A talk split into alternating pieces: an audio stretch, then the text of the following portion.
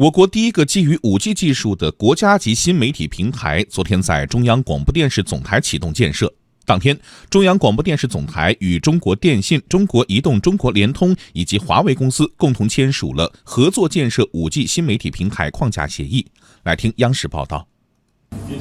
根据协议，中央广播电视总台联合三大运营商和华为公司合作建设国家级 5G 新媒体平台。通过联合建设 5G 媒体应用实验室，积极开展 5G 环境下的视频应用和产品创新，全力推动 5G 核心技术在央视 4K 超高清节目传输中的技术测试和应用验证，研究制定基于 5G 技术进行 4K 超高清视频直播信号与文件传输、接收。制作技术规范等五 G 新媒体行业标准，引领五 G 新媒体技术应用，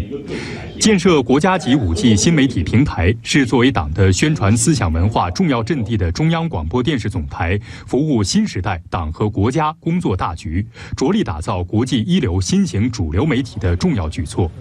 五 G 代表着移动通信最新最尖端的发展趋势，是当今世界科技发展与竞争的重要领域。其高速率、低时延、大容量的特点，将为媒体行业实现新的飞跃提供重大发展契机。今年十月一号，中央广播电视总台成功开播 4K 超高清频道，为 5G 网络的商用提供了丰富的内容资源。中央广播电视总台持续探索媒体智能化应用，以大数据、人工智能技术为 5G 新媒体平台建设和业务生产赋能，形成 4K 加 5G 加 AI 的战略布局，努力打造自主可控、具有强大影响力的国家级新媒体平台。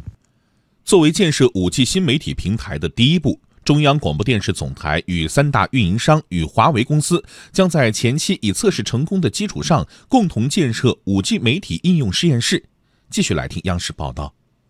根据规划，5G 新媒体实验室将在国内选取十个左右 5G 试点城市和相应的测试点，建立应用试验系统，通过 5G 技术实现 4K 超高清视频直播信号和文件的传输，VR 虚拟现实的超高清直播，给电视观众和网络用户带来更好的视听体验。VR 的这个直播初期的验证还是不错的，在观众的这个收看方面会更流畅、更便捷。一个是看到更灵活的这个收看场景，另外一个就是它更高速的、更高质量的一个节目的收看。咱四 G 环境没法满足超高清的一个 VR 的这个视频的收看。那将来的五 G 时代，我觉得应该不是问题啊。对它这块的下一步的这个业务发展，还是没有一个冲击力的，我觉得。此外，根据实验室的规划，未来还可以实现超高清节目云制作，编导可以对节目进行远程剪辑、传输和播出，而观众在家也可以通过 5G 的无线网络直接收看 4K 超高清节目。